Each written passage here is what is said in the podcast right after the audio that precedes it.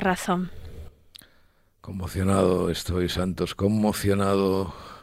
Ayer estuve viendo los últimos minutos de La Megrio Juventud. Ajá. Eh, esa, esa maravillosa película de Marco Tulio Giordana, que, bueno, es una es un peliculón en todos los sentidos, es un es larga, es eh, densa, es eh, es eh, sentimental, amorosa, culebrónica, la historia de Italia de los eh, de la segunda mitad del siglo XX y parte de la primera que para nosotros chicos del siglo XX pues ya puede usted comprender que es absolutamente fundamental todo ahí puesto, ¿no? La antipsiquiatría, la psiquiatría, el terrorismo, la policía, la enfermedad mental. Eh, bueno, mm, conmocionante, absolutamente. Eh, unos actores eh, prodigiosos, un, un, diseño de personajes severo. Y la tuve que ver en italiano Mm, bueno, qué en bien. italiano con subtítulos en italiano porque ah. eh, no, versión original por supuesto, ah. pero es que es que además eh, no hay no hay una no, no, he encontrado nada online eh, que se pueda ver con subtítulos, ¿no? Entonces lo he tenido que ver en subtítulos en italiano. Bueno, casi creo que me he enterado de casi todo, pero a lo mejor es peor de lo que creo. Pero, no creo, no, creo. Seguro que. Me parece una maravilla, una maravilla. Cácela, véala y a ver si algunos estos de filming o tal sí, sí. La voy a ver, la de ponerla. bueno, filming parece que la tuvo hace años porque sale todavía ahí en el catálogo y, y, tal. Y, claro, luego, mm, luego claro, está siempre, esta comparación siempre odiosa, ¿no? Pero claro, inevitable, ¿no? Porque uno siempre piensa en eh, lo que podría hacer, eh, lo que podría hacerse, mm, digamos, con la historia española de la no, no, no hay nada comparable, no hay nada comparable, no hay nada de esa densidad, ¿no? O sea, todo el cine español de los finales del siglo XX son pajas en un gallinero de Almodóvar. O sea, es que, es que, es que no hay nada más. O sea, eh, pajas en el sentido, mm, em, em, digamos, polisémico. polisémico ¿no?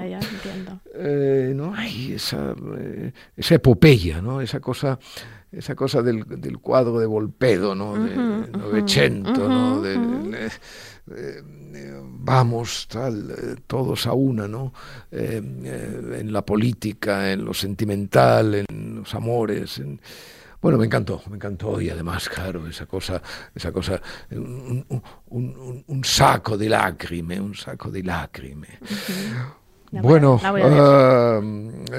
ver, el otro día, bueno, porque yo creo que esto nuestro debería durar más, debería durar en realidad debería, no debería acabar, debería ser como un continuum, ¿no? En realidad no acaba, si lo piensa bien no acaba. ¿Cuántos años llevamos con conversaciones? Se, interrumpe, se interrumpe. Bueno, el otro día se interrumpió con la con la historia de Ismael, Ismael Álvarez. Me interesa, estuve, estuve, estuve en en Ponferrada. Ponferrada es un lugar eh, extremadamente singular. Es, me, gusta mucho porque tiene como un aire de frontera, ¿no? O sea, no está ahí metido, no se sabe, por Galicia, luego está León. Eh, esta, esta cosa, siempre me siento el CIT en estos lugares, ¿no? Como, como, Lo que le faltaba ya, sentirse el CIT. Bueno, bueno, en fin, ya sabe usted que yo no me paro en barras, ah, pero, pero el Cid era un hombre, el Cid era un hombre de frontera, ¿no? Sí, sí, e-, eso es verdad, es cierto, cierto. Y entonces eh, Ponferrada es muy interesante, ¿no? Toda la comarca que del Bierzo y todo eso. Bueno, entonces estuve allí eh, presentando el libro que ha escrito Ismael Álvarez. Claro, Ismael Álvarez ha escrito un libro es el alcalde mm. de Ponferrada que... El exalcalde, sí. que fue alcalde. Es, la víctima de Nevenca, la víctima de Nevenca, ¿no? A pesar de que, claro, pasa por ser el verdugo de Nevenca, ¿no? Bueno, eh, ante todo, debo decir que mm, eh, los jueces mm, dijeron que era el verdugo de Nevenca, ¿eh? O sea, y entonces lo que dicen los jueces siempre hay que tenerlo en consideración. Siempre hay que tenerlo en consideración sobre todo si uno no lee las sentencias, claro. Eh, porque naturalmente un ciudadano normal no tiene por qué leer las sentencias, ni siquiera un ciudadano periodista, eh, que a veces escriben sobre las sentencias sin haberlas leído. Bueno, yo he leído, leí hace algún tiempo para escribir un reportaje largo en el periódico, eh, la sentencia del caso Nevenka.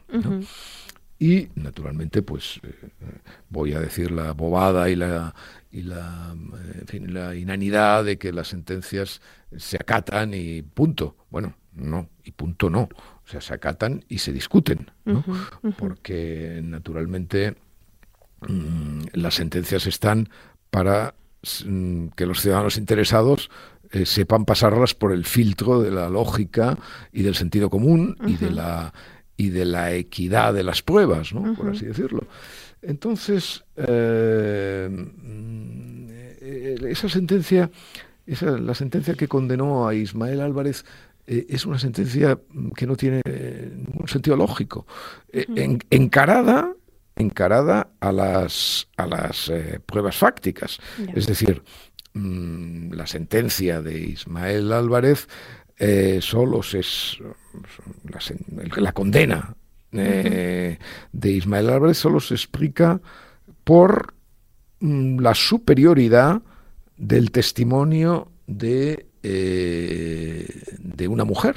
O sea, por, por, esa, esa, esa, historia que ya operaba en su momento, mucho antes de, de nuestros días, eh, según la cual el testimonio de, de, de, una mujer, pues mm, en un caso como este, siempre es superior siempre tiene una plusvalía de crédito. Eso ya operaba mucho antes de las leyes del sí es sí, del no es no y de todo eso, y el caso Nevenka es, digamos, pionero en este, en este sentido. O sea, eh, no es posible que se entienda la condena de Ismael Álvarez sin darle al testimonio de Nevenka un valor por encima no ya de lo del testimonio masculino, que esto, en fin, es eh, bueno, pues eh, ya es en sí mismo una, una, una, cuestión a discutir, ¿no? Sino por encima incluso de las pruebas y de la lógica mm, de los testimonios, eh, tanto documentales como, como orales, incluso, porque hay una cantidad enorme de testimonios que ponen en duda todo el relato que Nevenka escribe. Bueno, esto mm, tiene interés porque el libro es una, eh, en fin, es una confesión de, un hombre acosado y destruido, evidentemente, que tuvo que dejar la política, eh, que eh, tuvo problemas con la familia, bueno, lo que puede uno imaginar en una situación como esta, ¿no? Entonces a mí me gusta porque eh, evidentemente no es el libro de un escritor, es el libro de un hombre acosado, pero me gusta sobre todo la pequeñez, eh, la pequeñez, la importante pequeñez de la literatura, porque claro, sobre el caso Nevenka se ha proyectado todo, toda la, artillería mediática de, nuestro tiempo, desde un, desde bueno, empezó ya con un libro, bueno, un libro para llamarlo de alguna manera, eh, un libro completamente estrábico y, moral que escribió Juanjo Millás sobre este caso. ¿no? Eh, yo leí en la presentación uno de los, uno de los textos de un párrafo del, libro, de un párrafo entre miles, ¿no? en el que decía, sostenía sin rebozo alguno, que eh, eh Nevenka eh, había tenido una relación amorosa eh, con Ismael Álvarez porque en realidad quería tenerla mm, con, su, padre. Con su padre, sí, sí, recuerdo. Y, luego, y luego otra más graciosa todavía, que se ve que su padre tenía psoriasis, igual que el novio eh, el novio de Nevenka que tenía en aquel momento que también tenía psoriasis. O sea, impúdico, impúdico. Nevenka, no, no, impúdico. un impúdico no. O sea, eh, el, pobre Millás, que tiene gracia cuando eh, desentraña, digamos, los entresijos cuánticos de la ficción, claro, aplicar toda su, todo su desvarío, digamos, imaginativo a un hecho eh, real, pues da entonces los resultados que da, ¿no? Eh, resultados patéticos desde el punto de vista, mm, em, bueno, técnico, digamos, de, lo, de la narración y sobre todo miserables resultados desde el punto de vista de la moral, ¿no? Luego, eh, como base, porque además esto, claro, este libro fue escrito hace 20 años, eh, pero se ha recuperado porque todo el discurso de alguna manera es el mismo para una serie que hizo Netflix y produjo esta, esta productora de esta muchacha. Uh, Neutral, ¿no? ¿Cómo se llama ahora? sí, ¿cómo se llama? Ana Pastor. Ana Pastor, exactamente. Eh, bueno, para hacer un documental basura, uno de los un, engendro completamente infame eh, que yo vi, que yo vi, subrayé, etcétera, etcétera. Lo vio junto a junto a Ismael Álvarez, ¿verdad? Sí, una, una, una, parte íbamos viéndolo, efectivamente. Yo lo había visto antes, pero eh, cuando fui a verle a Ponferrada, pues eh, eh, eso que el periodismo verité, ¿sabe usted? Sí, periodismo sí, verité, periodismo, que lo llaman. Periodismo verité, voy a Ponferrada, cojo, cojo al verdugo, le hago ver la película y entonces vamos comentando estas, estas cosas.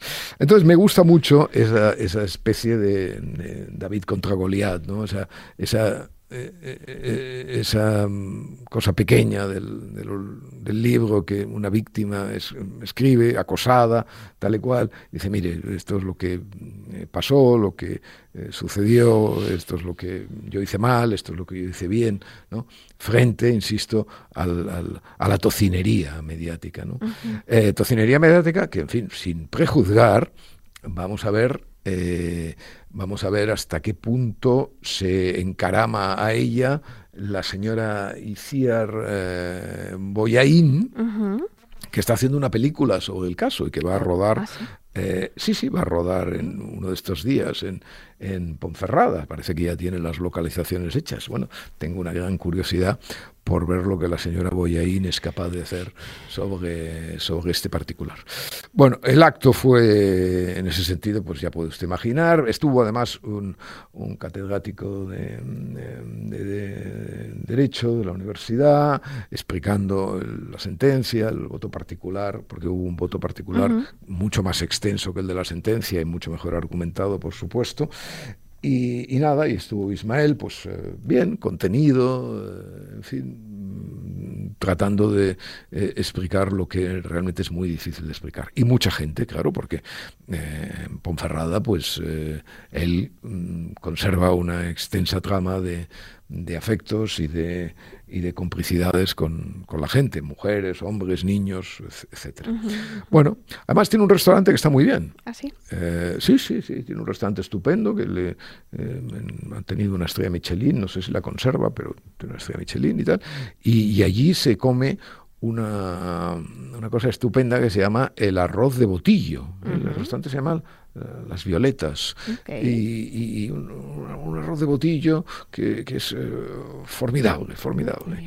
O sea que, bueno, lo pasé estupendamente, como usted puede comprender, ¿no? a veces eh, ir río arriba eh, da muchas eh, gratificaciones. A mí siempre me dicen, no, pero es que usted eh, tal, lo que debe padecer, no, no, yo, me, yo disfruto extraordinariamente con estas cuestiones, ¿no? Porque, además tengo el corazón contento, como decía, como decía Luis. Contento, contento, lleno de alegría. es que no desaprovecha una, ¿no? Que me las pone ahí al pie, me las pone al pie. Luis Aguilé, ¿no? Sí. Luis Aguilé. Era un genio. Este sí, Luis Aguilé, ¿no? Era Palito Ortega. Ah, Palito Ortega, es verdad. Palito, claro, los confundo. Palito Ortega. Palito Ortega, extraordinario, extraordinario. Bueno, ¿y nuestro Palito Ortega principal? Eh, ¿Quién? No, el que ha recibido la, el encargo del rey, ¿no? Ah, bueno, es que compararlo con Palito Ortega, eh, dice Sánchez, ¿no? Sí, digo el presidente del gobierno, sí, sí. En funciones. Eh, en funciones. Mire, hay una cosa, hay una cosa sobre, sobre el presidente del gobierno que yo, yo de verdad no entiendo eh, a los periódicos, ¿no? Cada vez los entiendo menos, o sea, no mm, nos, quejamos que eh, las redes sociales eh, están dando, están suplantando, hurtando el, papel del periodismo, etcétera, etcétera. Muy bien, de acuerdo. Mm, nos quejamos de que eh, a veces las redes sociales mm, eh, forman parte eh, excesiva del discurso de los periódicos, es decir, se, retrotraen, se retroalimentan, etcétera, etcétera. Muy bien, todo eso está perfectamente sabido. Pero claro, las redes sociales tienen una, una cuestión que hay que tener en cuenta siempre en el periodismo, y es que las redes sociales declaran. O sea, mm, una, cosa sin importancia de las redes sociales son las opiniones que la gente tiene, las conversaciones estúpidas que se dan, o, en algún caso minoritario, eh, lúcidas y, e interesantes, pero luego hay otra, otra función de las redes sociales que cumplen aquel eh, el sueño húmedo del político del siglo XX, que era el de poder dirigirse a los eh, ciudadanos sin intermediarios. Esto eh, siempre ha sido, yo recuerdo aún a Miquel Roca un día, un día de hace 30 años, eh, diciéndome, pero es que claro, es que si yo pudiera dirigirme a los votantes y a los, y a los lectores y a los televidentes sin la inoportuna presencia de los periodistas que filtran, que me titulan, que, que me preguntan. Claro, Sí, sí, o sea, era el sueño húmedo. Claro, él no entendía, no entendía porque era nacionalista, los nacionalistas, el tema de la libertad y el tema de tal, no, la libertad de prensa, en fin, la llevan eh, la, libertad de prensa y la necesariedad de la libertad de prensa, porque claro, la libertad de prensa es eh, fundamentalmente algo dado, un bien dado a proteger al ciudadano. Claro, la libertad de prensa exige, por ejemplo, que cuando uno eh, miente entre comillas, el, el, responsable sea el que miente y el que pone las comillas. ¿no? O sea, por lo tanto, mm, no se pueden decir mentiras así eh, en, los, en los medios. Eh, entonces, claro, el señor Roca, como tantos otros, en fin, eh, lo elijo a él porque me acuerdo de esta anécdota, lo que quería era un mundo sin mediación, un mundo que no chequeara, que no verificara las mentiras que los políticos, que los deportistas, que los escritores dicen en los medios, ¿no? que fue barra libre. Muy bien él, eh, quería este mundo. Este mundo ha llegado. Este mundo es el mundo de Twitter, en el que los políticos, eh, los eh, intelectuales, los artistas, bueno, pues nada, lanzan su... Es muy desagradable, pero hay que tenerlo en cuenta, sobre todo cuando lo dicen personas con autoridad. Todo este largo discurso viene a propósito del tuit que el prófugo Puigdemont puso eh, puso el otro día y que usted me explicó, ¿no? Eh, era un, yo no lo vi. Un post de Instagram, eh, en realidad. Ah, era de Instagram. Era en Instagram, que fue la foto de Felipe VI al revés. Claro, eso de la foto de Felipe VI al revés es un clásico del, del insultante nacionalismo catalán, ¿no? eso lo hacen desde Felipe V, ¿no? hay, hay, cosas, sí, sí, hay cosas muy divertidas. Además, sabe, usted que al, a los, eh, al, al váter, eh, es decir, al inodoro, eh, o sea, se le llamaba y, aún se le llama en algunos ambientes paleolíticos, se le llamaba el Felip. On vas? On vas? Vaig al Felip. Vaig al Felip. Vaig a veure el Felip. esto, esto todavía si usted va a Olot, o va a Vic, o, a Berga, eh, o, no, no, lugares estupendos, o a Verges, ¿no? A Verges, si va usted a Verges, ¿no? Por ejemplo, pues usted va a Verges y digo, vaig, eh, entra en un bar y digo, ¿dónde está el Felip? Aquí, eh, Alfonso la ¿no? Bueno, pues entonces, em, y esto, pues ponerlo boca abajo es otra de las, de las características. Muy bien, todo esto eh, es así y es así eh, y lo sabemos. Pero claro, el señor, la persona que eh, inmediatamente después de que el rey le encargue al presidente Sánchez la investidura, ¿no?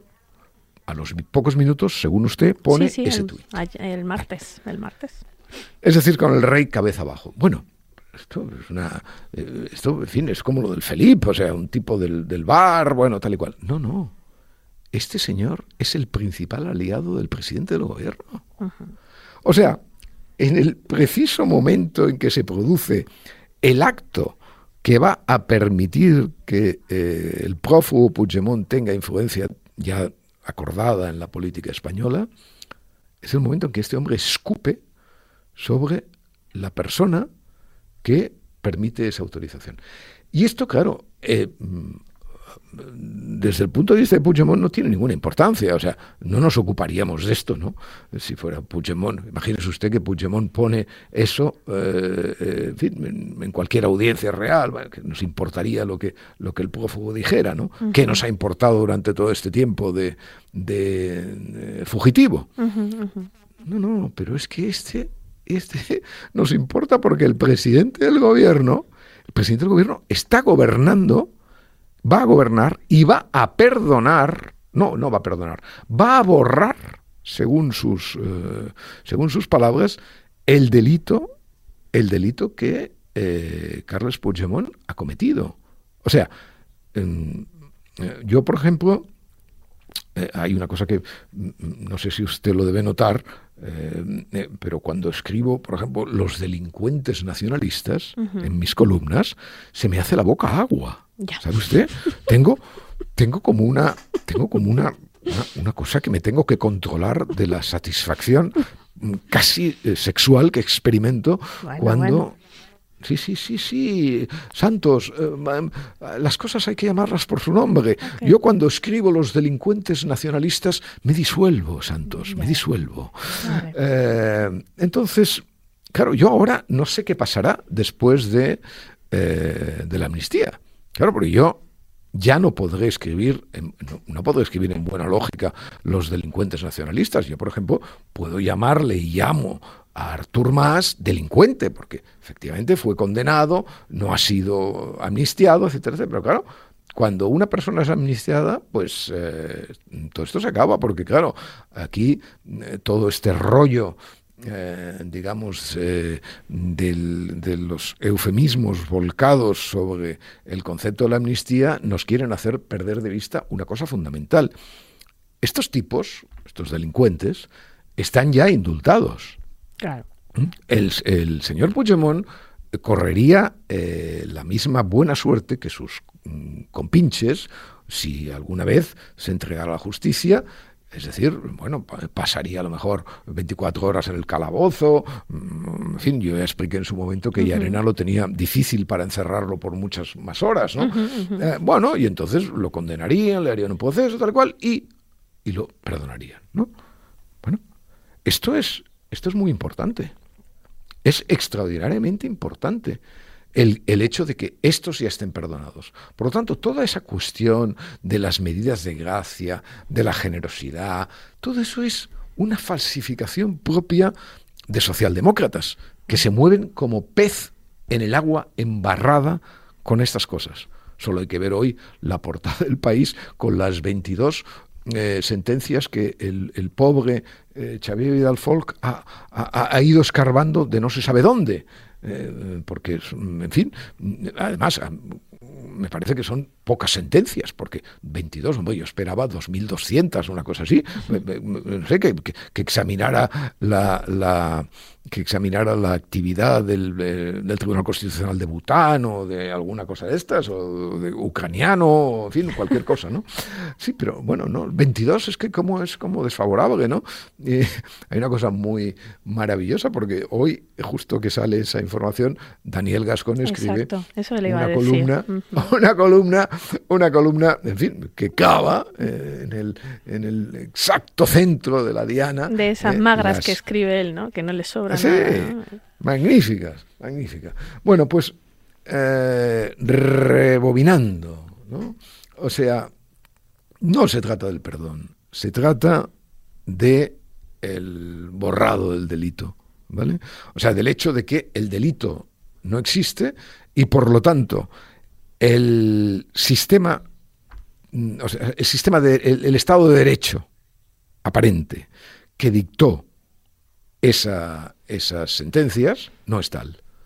no es tal, porque la amnistía siempre se aplica, es decir, para decirle al pasado, no, este pasado fue injusto, ilegítimo, ilegal, que es lo que hizo nuestra amnistía del año 1977 con el franquismo.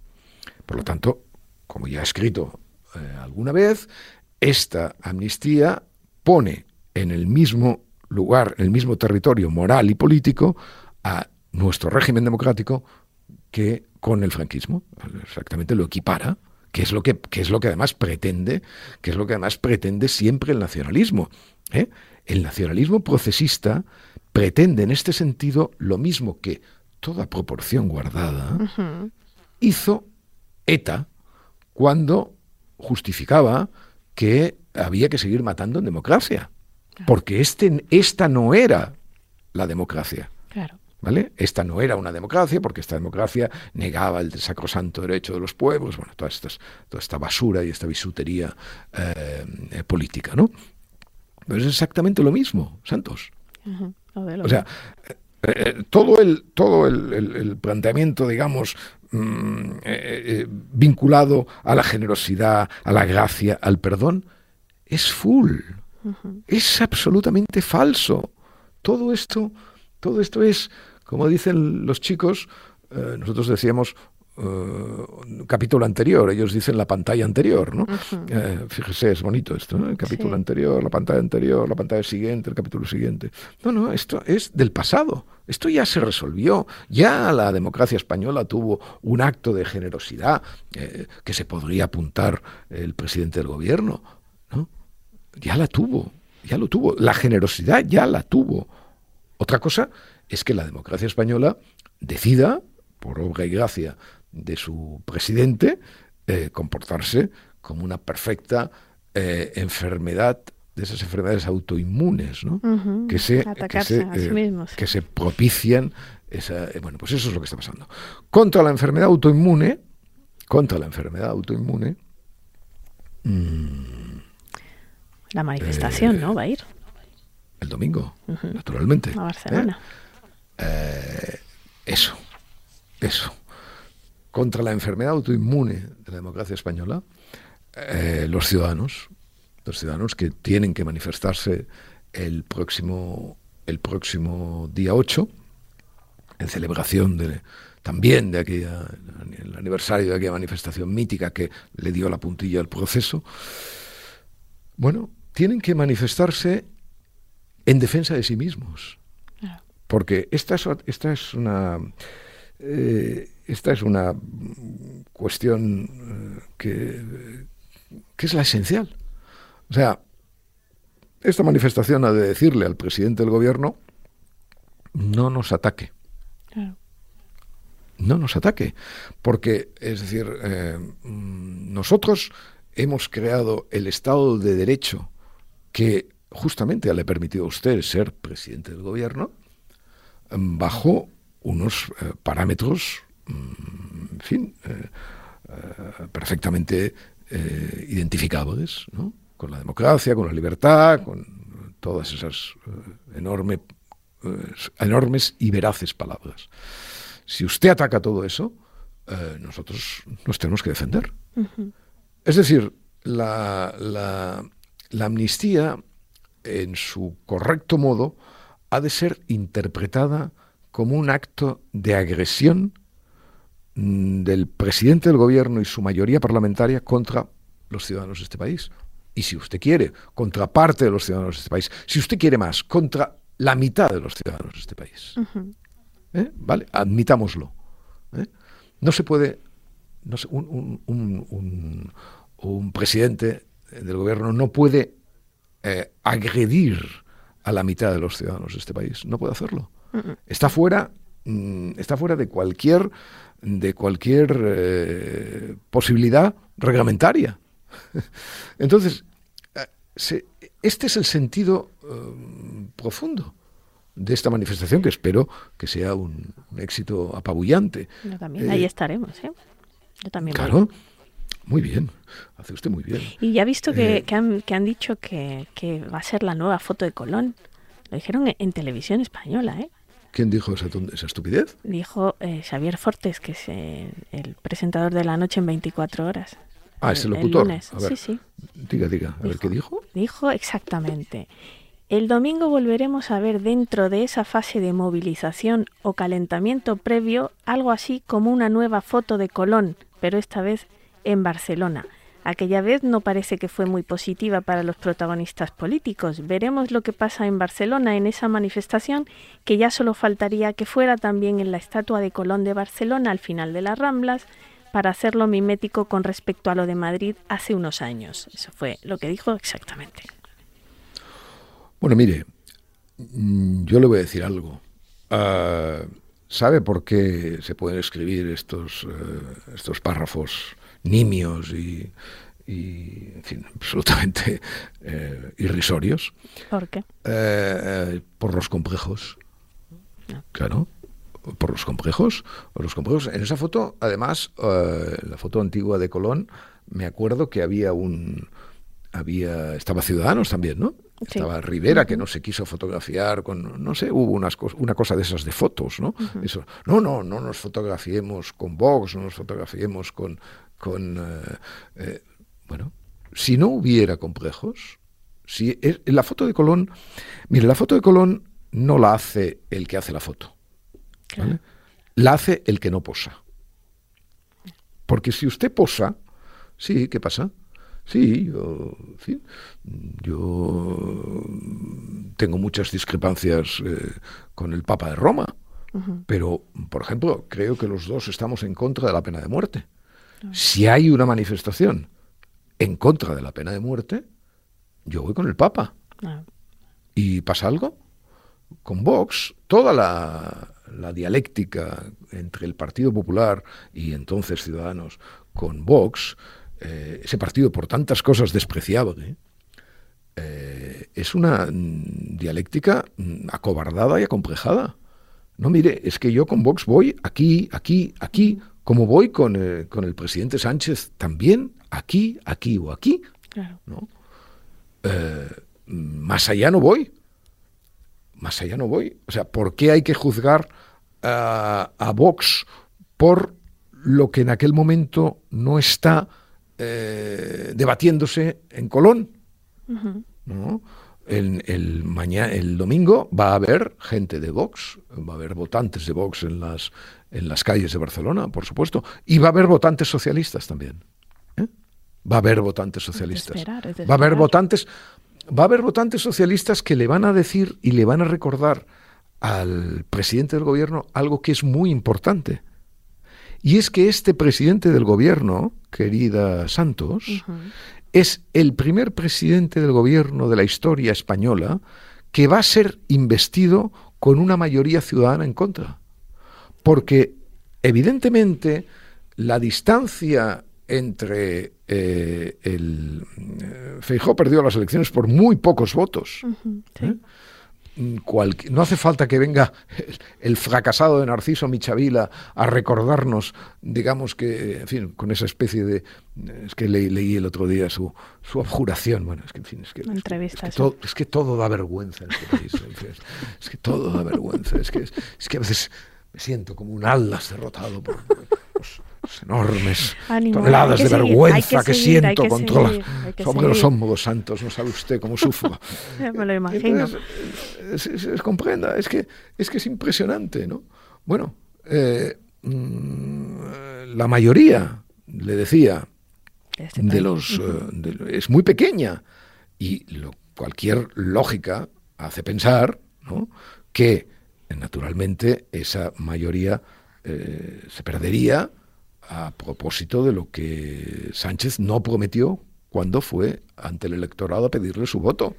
Por lo tanto, es una hipótesis bastante plausible que yo diga, no, no, es que este presidente acude a la investidura con el respaldo, sin duda alguna, de la mayoría de la Cámara, pero no con el respaldo de los ciudadanos. Ya sé que no es una hipótesis verificada, ¿ok? Pero es una hipótesis plausible, ¿eh? que, por cierto, el domingo eh, podemos hacer algo más que plausible, podemos encarnarla, y sí, Fortes, sí, en una maravillosa foto de Colón sin complejos. Donde estén, por cierto, esos socialistas a los cuales usted también vota. Eh, pero también le tenía que decir otra cosa. ¿Qué, más? claro, si es que si queremos que dure más, me tendrá que contar más cosas. muchas cosas por decir. Quiero decir que hay muchas cosas por decir.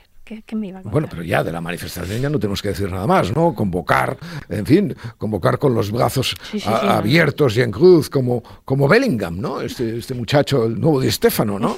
Eh, que abre los, los, brazos cada vez que marca un gol. Pues venga, ciudadanos, eh, la gran riada barcelonesa, ¿no? Eh, pero usted tenía algo, me dijo que tenía... Yo quería... Una cosa de, eh, quedó en contarme eh, la segunda parte de Piget, ¿se acuerda?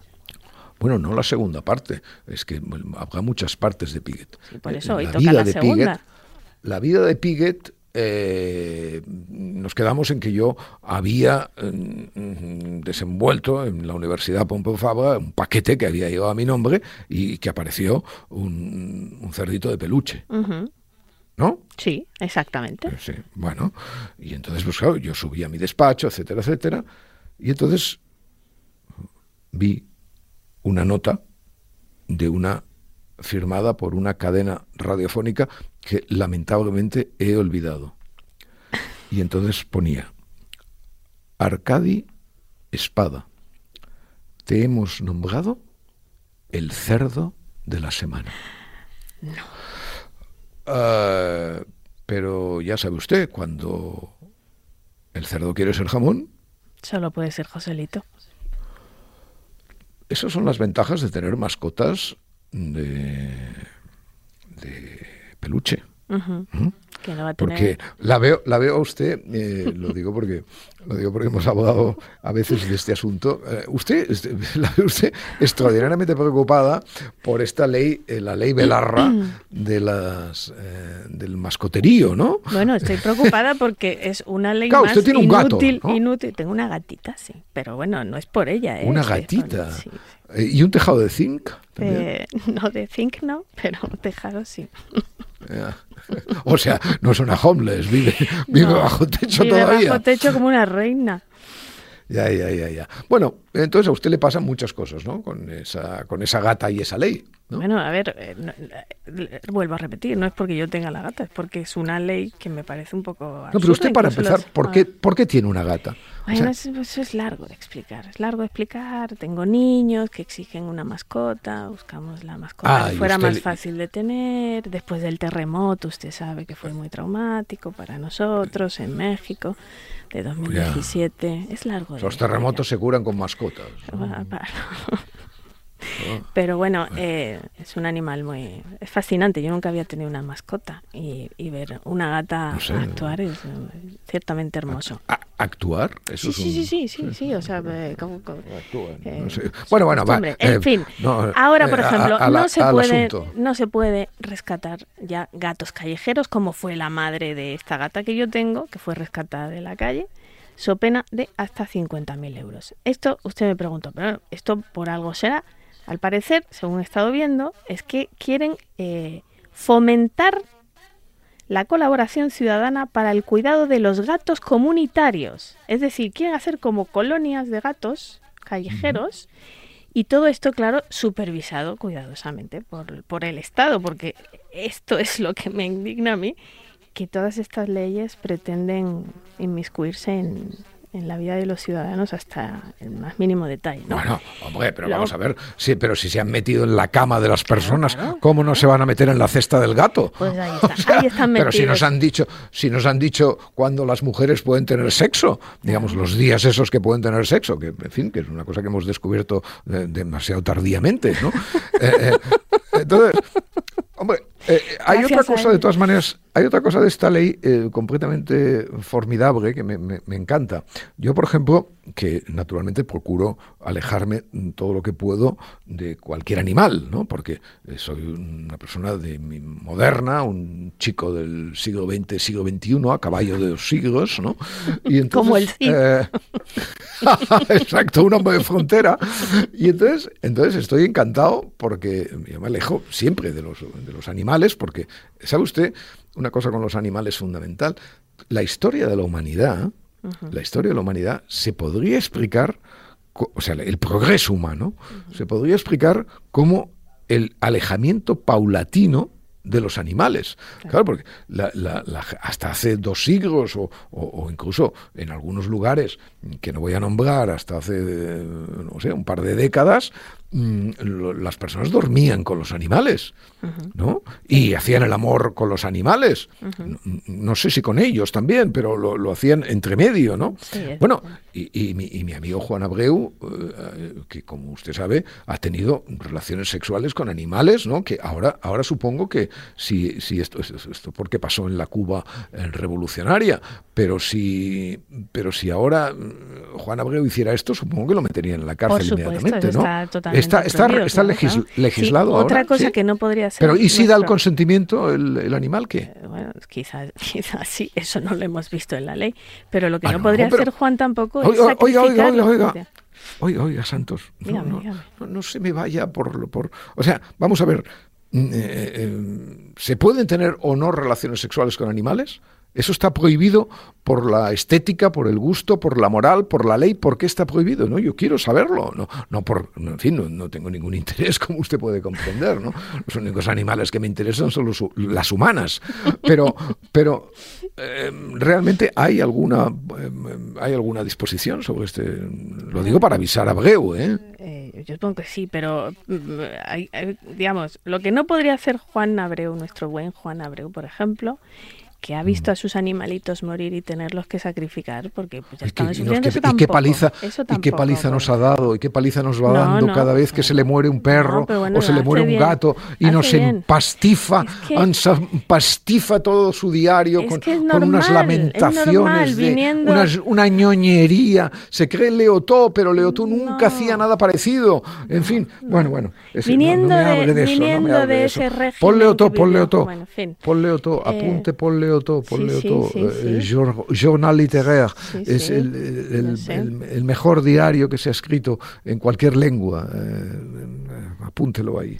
en eso sí están de acuerdo, pero, pero, tenía errores, tenía errores. Enterraba a sus, a sus perros en el jardín y 150 perros. ¿Sabe usted que yo estuve en el en, la casa de Leotó y no, habían... no lo sabía. Sí, sí, estuve hace años y entré allí en el jardín aquel emocionado y, entonces eh, llegué hasta el pabellón eh, y entonces me salieron unos emigrantes, yo creo que eran del este y tal. ah, yo estoy buscando un escritor. Ah, sí, sí, mire, aquí me parece que hay una lápida, mírelo y tal y cual. Bueno, una cosa, eso está muy bien por, por querer volver a los lugares donde solo se han cometido crímenes de palabras, ¿no? Entonces me está bien empleado, me está bien empleado. Bueno, eh, otra cosa que le quiero decir, mm, eh, estas escenas maravillosas que incluso a mí me enternecen cuando veo al perrito ahí eh, en la puerta del supermercado atado. Prohibido, y tal, prohibido. Ah, está prohibido atarlos al supermercado. Está prohibido atarlos Hay que y llevarlos adentro. sin supervisión. También tampoco lo puedes llevar adentro porque los establecimientos así no permiten entrada de mascotas. Bueno, pero a lo mejor los establecimientos están atentando contra los derechos de los animales, ¿no? Pues Porque un animal, pues, claro, un animal puede entrar y hacer lo que le dé la gana, ¿no? Van en los aviones, van en los trenes, van en, en fin, van en todas partes, porque no van a estar en el supermercado, ¿no? No sé, comiéndose las salchichas. Ahí exactamente. ahí dirían, ahí dirían. oyendo directamente a la comida para gatos, ¿no? Porque usted incluso le debe dar, le debe dar comida esa de lata y todo eso. bueno, ¿sabe usted lo que pienso? ¿Sabe usted lo que pienso sobre usted y ¿Qué sobre piensa? la ley? ¿Qué piensa? Eh, santos. A ver. Que se la merecen. Bueno, ya irán. Así aprenderán a tener mascotas de peluche. ya irán por, algo, ya irán por algo que le afecte a usted, los viajes a París o algo, ¿eh? Ya verá. Ya verá. Esto estoy seguro porque es la única eh, sociedad mm, que no controlan y donde el pecado vive. Pero Santos. Dígame. Al mundo nada le importa.